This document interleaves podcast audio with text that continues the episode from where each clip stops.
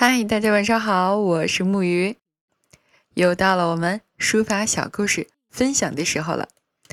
今天的故事主人公呢是著名书法家王羲之的儿子王献之。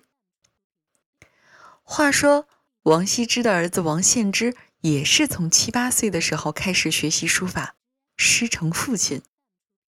有一次，王羲之看献之正聚精会神的练习书法。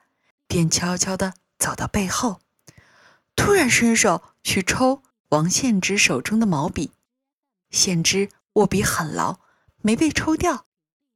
王羲之夸赞他：“此而后当复有大名。”献之十来岁的时候，他自认为字写的不错了。一天，他去问父亲：“我的字？”再练三年就够好了吧？王羲之笑而不答。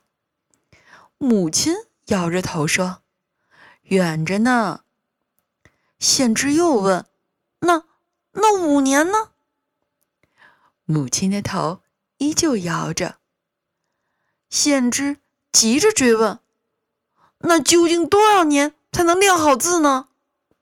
又问道：“父亲。”大家都说您字写得好，那有什么秘诀吗？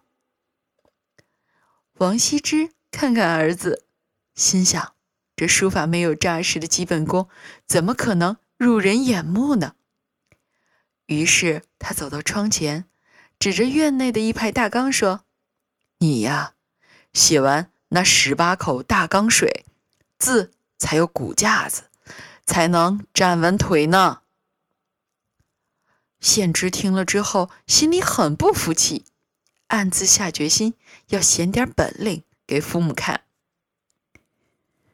于是他天天按父亲的要求，先从基本笔画练起，苦苦的练了五年。